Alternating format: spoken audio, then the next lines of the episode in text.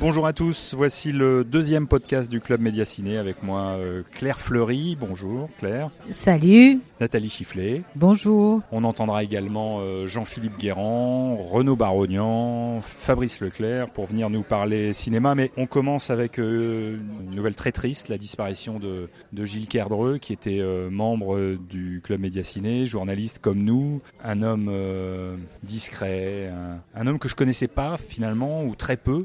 On a Alexandre Lichamp qui fait partie de ce club qui a sorti une, plaisanterie qui a dit c'est le, dernier arrivé, premier parti.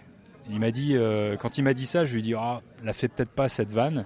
Et puis finalement, j'ai lu euh, le papier qu'a écrit Ouest France, puisqu'il était journaliste à Ouest France, et il était présenté comme quelqu'un de très drôle. Et moi, je le voyais comme quelqu'un de très discret, et pas du tout quelqu'un de très drôle. Mais à côté de moi, il y a Nathalie qui l'a fait rentrer, c'est sa marraine du club en quelque sorte. Nathalie, toi, tu le connaissais bien, et finalement tu viens de me dire ça lui aurait plu.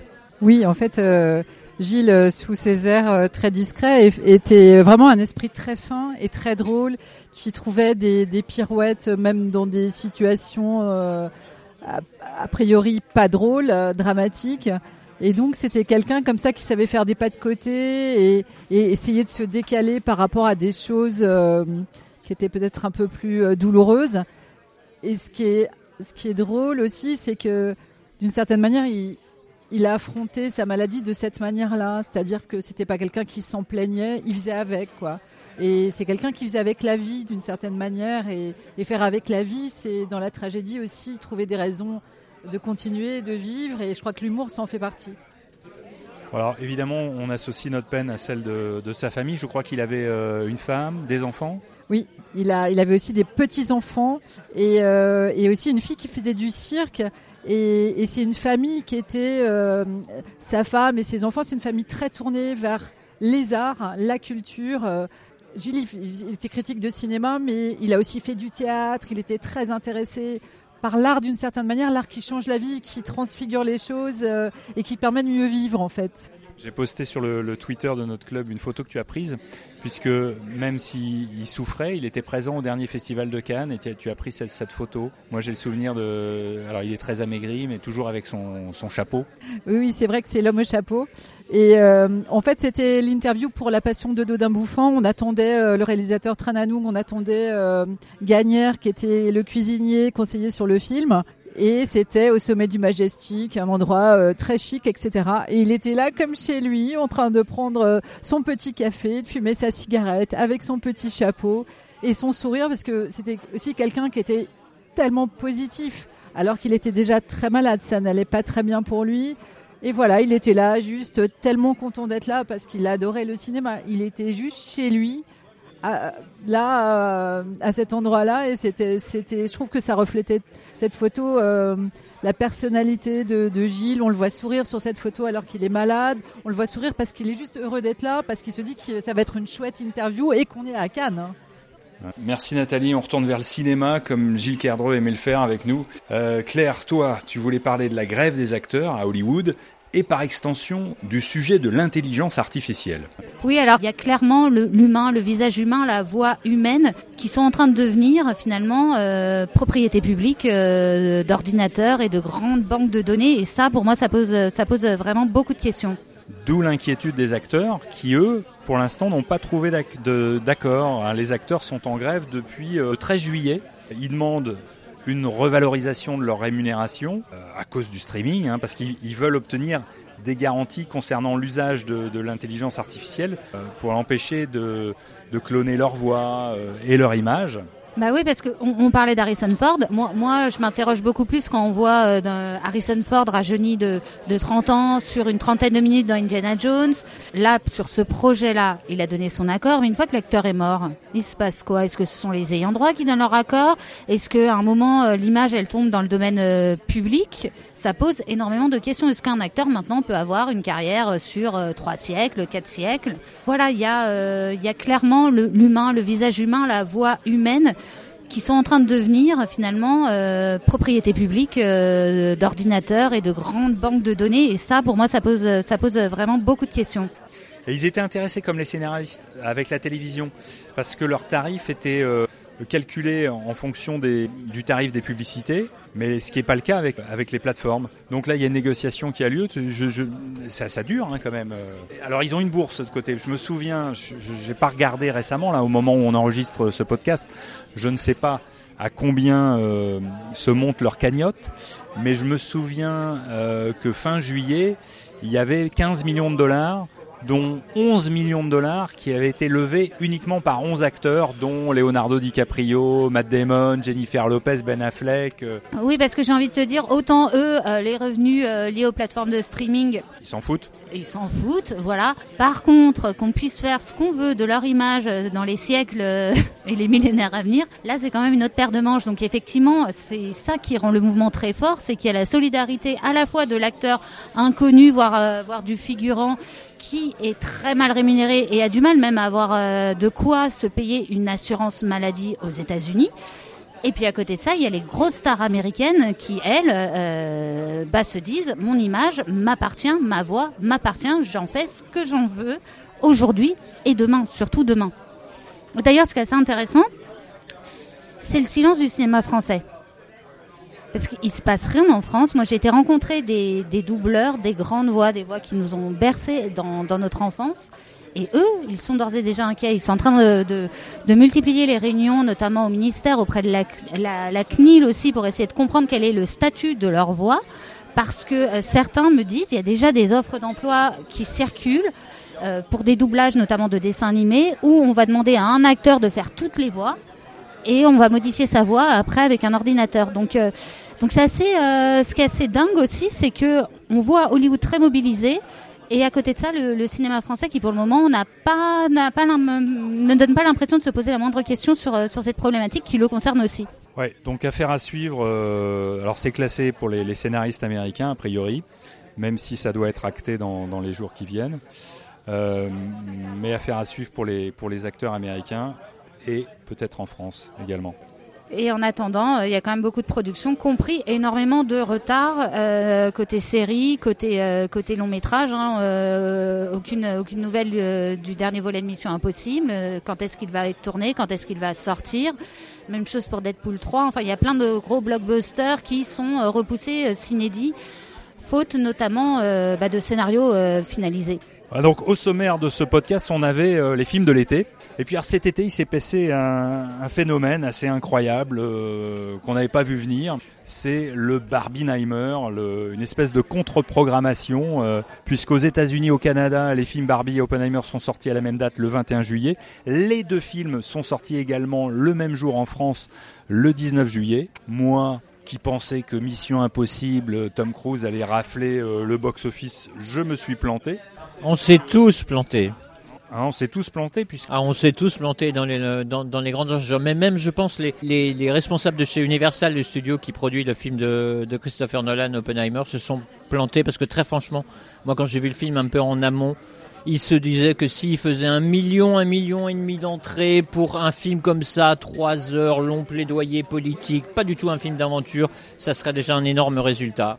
Et voilà, ils se sont trompés eux aussi. Un joli film mais difficile effectivement et qui a fait 4 millions. La dernière fois que j'ai regardé, hein, ça a dû changer au moment où on enregistre le podcast, mais 4 millions 342 000 entrées. On est à plus de 4 millions et demi d'entrées maintenant. 4 millions et demi d'entrées. Barbie, la dernière fois que j'ai regardé, c'était 5 millions 700, donc on est à presque 6 millions d'entrées. Euh, on, va... on approche les 6 millions d'entrées. Euh, c'est dingue. Et alors tout ça a été euh, quand même pensé par euh, des génies du marketing aux États-Unis qui se sont dit on va faire de la contre-programmation. Pas du tout. On va créer un hashtag. Alors là, pour le coup, pas du tout. C'est c'est le hasard. Alors là, là, je crois qu'on est dans la thèse totale et géniale du contre-marketing. Qu'est-ce qui se passe à la base? Christopher Nolan quitte les studios Warner avec fracas puisque les studios Warner décident pendant le, le, Covid de diffuser des films sur leur plateforme et pas au cinéma, et que Nolan étant un défenseur ultime, total et intraitable de la salle, il quitte les studios Warner avec fracas et va chez Universal euh, pour son prochain projet qui est Oppenheimer. Et donc, euh, en guise d'amabilité, comme euh, Warner vient quand même de perdre euh, son vrai joyau, le grand metteur en scène qui lui amène à la fois des Oscars et des millions et des millions de dollars, centaines de millions de dollars de recettes et des aficionados à travers le monde, ils viennent de le perdre. Donc ils vont mettre leur petit produit Barbie juste en face du film euh, de Christopher Nolan pour le faire chier. Voilà, pour l'embêter. Elle, est là, c'est pas du tout une stratégie par marketing, c'est une stratégie de vengeance. Sauf que cette stratégie à laquelle personne ne croyait, sauf que ce duel entre euh, une poupée toute rose en plastique et euh, l'inventeur de la, bombe nucléaire dans un film politique allait être le grand rendez-vous cinéma de l'année le même jour. Avec quand même les deux une chose en commun, c'est que ce sont deux films qui intriguaient, c'est-à-dire qu'ils étaient très mystérieux sur les bandes annonces, on se demandait ce que ça allait donner, donc je pense qu'il y a quand même eu un double effet curiosité qui faisait que euh, une personne avait envie de voir l'un, se rendait compte que l'autre existait, voire ne, ne, pouvait pas en voir un et donc se reporter sur l'autre. Il y a eu, je pense, un effet boule de neige euh, dans les cinémas. C'est le principe de la contre-programmation. C'est pour ça que j'ai metté l'hypothèse que ça avait été pensé par des gens du marketing. On va euh, proposer un film complètement différent euh, la, semaine de sortie. Il y, a, des précédents. Hein. Et, et je crois aussi que ces deux films qui sont sortis le même jour, qui sont ça n'existe pas plus diamétralement opposé que ces deux films-là, euh, représente aussi le cinéma d'aujourd'hui et en tout cas l'envie de cinéma des spectateurs d'aujourd'hui, qui n'est pas forcément ce qu'on voit en salle. C'est-à-dire d'un côté un blockbuster, un film distrayant, mais réalisé par une autrice, avec quand même un propos. Parce que Barbie, ça a beau être voilà la comédie de l'été, c'est aussi un, un film qui en a entre les oreilles. Et Oppenheimer, à l'inverse, qu'est-ce que c'est? C'est un film radical, politique, qui dure trois heures, euh, où il n'y a quasiment pas de scène d'action, euh, où on parle beaucoup plus qu'on ne bouge, mais d'un grand, grand, grand metteur en scène de films d'action et de films populaires et de films euh, bigger than life. Et je crois que c'est aujourd'hui ce que veulent réellement les spectateurs quand ils se rendent dans les salles, c'est avoir des grands films populaires avec du contenu et des grands films intello avec du spectacle. Alors moi, Bertrand L'Aiguillon, j'ai préféré Oppenheimer. Et vous Fabrice Fabrice Leclerc Entre Barbie et Oppenheimer, ton préféré? Ah bah clairement Oppenheimer. Oppenheimer, Claire? Même chose, Tim Oppenheimer. Alors, je veux terminer juste le chapitre parce que je lisais, euh, il y a quand même eu des précédents, notamment par les, distributeurs américains, ont sorti euh, The Dark Knight en même temps que Mamma Mia, en jouant la contre-programmation. Burg, alors un, un film dont j'ai absolument Top Gun Maverick. Ouais, sauf, que d'un côté t'as Abba, de l'autre t'as Batman, c'est quand même des, des, franchises. Là, Oppenheimer euh, va vendre du rêve sur le créateur de la bombe. Ah, c'est un peu compliqué quand même à marketer. Top, Top Gun est un film dont j'ai absolument aucun souvenir, The Bob's Burger Movie. The Bob's Burger Movie, qui est une petite comédie américaine. Mais, mais il y a aussi, par exemple, Une chambre en ville de Jacques Demy qui sort le même jour que Jurassic Park. Voilà. Et apparemment, ces films-là ont profité quand même de, de, l'appel. Et oui, et, tous ces films ont profité. Et ce qu'il faut voir, une dernière petite chose. Regardez aujourd'hui, on est fin septembre, les chiffres d'Oppenheimer. Barbie a certes fini sa carrière. Oppenheimer continue à faire des entrées en salle. Oppenheimer progresse quasiment de semaine en semaine. Et si on continue comme ça encore quelques semaines, Oppenheimer va pouvoir quasiment aller tutoyer les résultats de Barbie. C'est-à-dire que Barbie, c'était un, vrai phénomène, qui a été un phénomène de société, qui a occupé tout l'été. Ça a fait toutes les couves des journaux, c'était vraiment le phénomène sociétal. Pourtant, Oppenheimer aujourd'hui encore rempli les salles. Alors, ce club de journalistes et de critiques ciné euh, ne fait pas que manger, parce que comme vous l'entendez, on est, on est en plein déjeuner, hein, ça, s'entend. On vote, on, fait un appel au vote. Euh, le meilleur film français que vous avez vu euh, le mois écoulé, le meilleur film étranger, et cet été, on a donc euh, voté pour des films euh, au mois de juillet. Euh, moi qui recueille les votes, j'ai reçu des votes pour Les Algues Vertes sur la branche en film français, deux votes pour Limbo en film étranger, mais les gagnants étaient Les filles d'Olpha de Kauser Benania et, on vient d'en parler, Oppenheimer de Christopher Nolan. Et on va, demander à Renaud Barognan de, nous présenter, de nous dire pourquoi il a voté pour les filles d'Olpha, par exemple. Renaud Barognan du Parisien, qu'on va interrompre. L'avantage, c'est que nous ne sommes pas en direct. Alors, le pitch, c'est pas très simple à raconter. Hein. C'est une histoire. Donc, c'est un film qui est entre documentaire et fiction, euh, qui mélange les deux de façon très étonnante. Et donc, c'est l'histoire vraie d'une dame tunisienne qui s'appelle Olfa, qui avait quatre filles, qui les élevait seules. Euh, ça, c'était euh, dans les années 2010. Euh, et qui qui, dont deux des filles se sont radicalisées gravement, j'ai envie de dire, puisque elles sont, elles ont été, sont parties en Syrie épouser des, des, des pontes de Daesh hein, ou en Libye, je sais plus, un des deux. Enfin, parce que voilà. Et donc ces deux autres filles ont failli aussi être, elles se sont radicalisées aussi, mais elles, elles ont, elles sont pas parties, elles ont été rattrapées au vol, on va dire. Et donc cette, cette histoire a fait beaucoup de bruit en Tunisie et Kauter Benania, donc qui est une réalisatrice tunisienne, très très grande réalisatrice et de fiction et de documentaire, euh, a décidé de, de faire un film sur elle. Mais tout de suite, elle a eu un écueil. Donc ce film raconte ça, c'est-à-dire comment euh, cette famille euh, a vécu cette cette terrible histoire quand même, parce que les deux filles sont toujours en prison, hein, les deux filles aînées. Mais donc tout de suite, il y a eu un écueil que lui a que lui a montré son producteur, c'est de lui dire mais attends, t'en as deux qui sont plus là, comment tu vas faire? Et donc elle a eu cette idée, elle s'est dit ben on va peut-être euh, après avoir passé beaucoup de temps à filmer la famille euh, en façon elle s'est dit ben peut-être on pourrait mettre des, actrices. Et comme la mère Olfa avait des, des trucs dont elle voulait pas parler, plus parler parce qu'elle était trop émue, euh, elle, a, elle a dit aussi ben pour ces passages-là on va prendre aussi une actrice. Donc elle a mélangé tout ça dans le film, c'est-à-dire que tous ces gens sont à l'écran. Il y a la mère, euh, une actrice qui joue le propre rôle de la mère, les deux filles euh, qui sont rescapées, qui n'ont pas été radicalisées, et deux actrices qui jouent les sœurs manquantes. Et tout ça est mélangé, euh, voilà. Et c'est euh, voilà, et ça raconte cette histoire folle qui explique le processus de radicalisation qui moi m'a beaucoup frappé et à Cannes euh, et pas que moi puisque le film a eu le, un, très beau prix qui est l'œil du documentaire. C'est le plus grand prix documentaire du monde euh, à Cannes. Et euh, ça raconte la radicalisation et ça explique comment des jeunes filles viennent en viennent à se radicaliser. Et ça explique ça en 1h50 d'une manière absolument incroyable.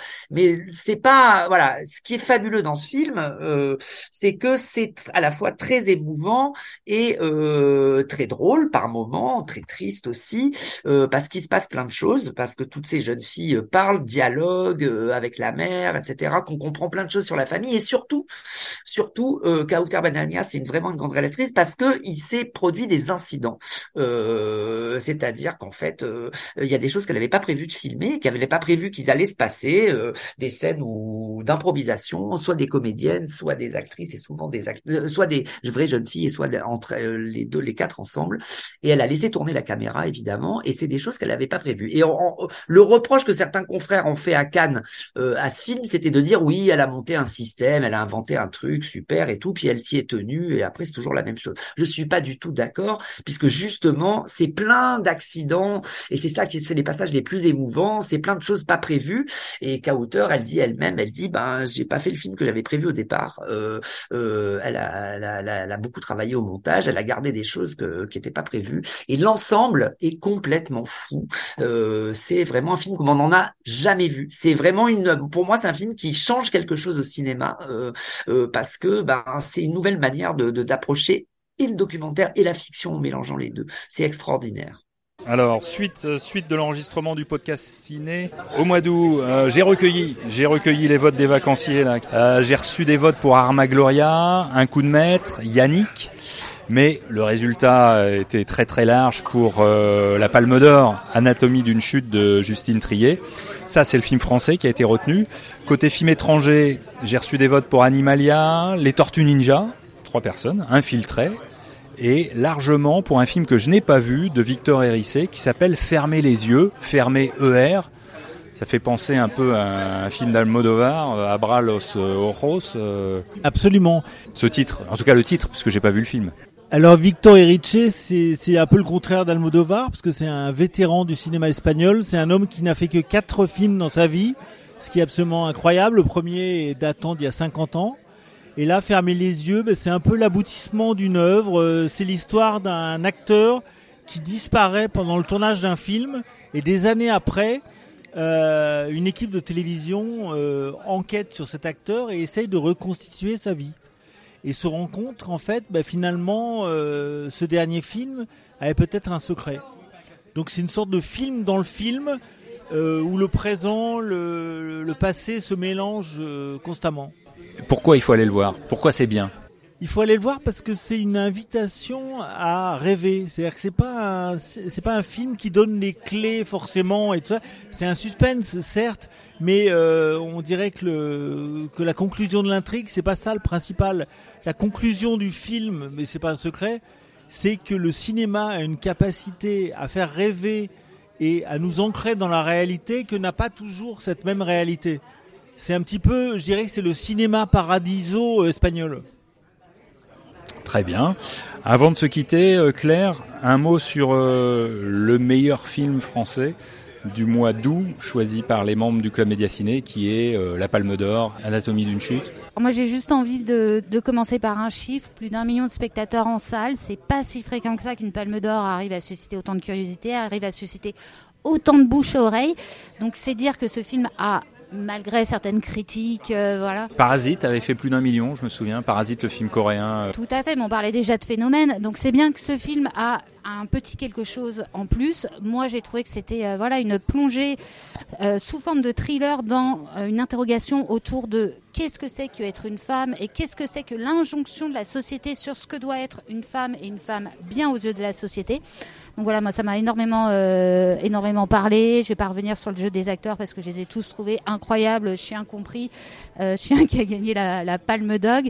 Voilà, je pense que euh, c'est le type de film qui, où faut vraiment encourager les gens à aller le voir parce que c'est peut-être une porte d'entrée assez simple vers ce qu'on appelle communément le cinéma d'auteur et ça peut donner euh, énormément de curiosité aux gens d'aller découvrir bah, les autres films de Justine Trier, les autres films récompensés à Cannes parce que c'est un film qui avec une exigence, avec un, message quand même très féministe, reste très accessible et c'est en ça que pour moi, euh, c'est un des incontournables de ce mois d'août.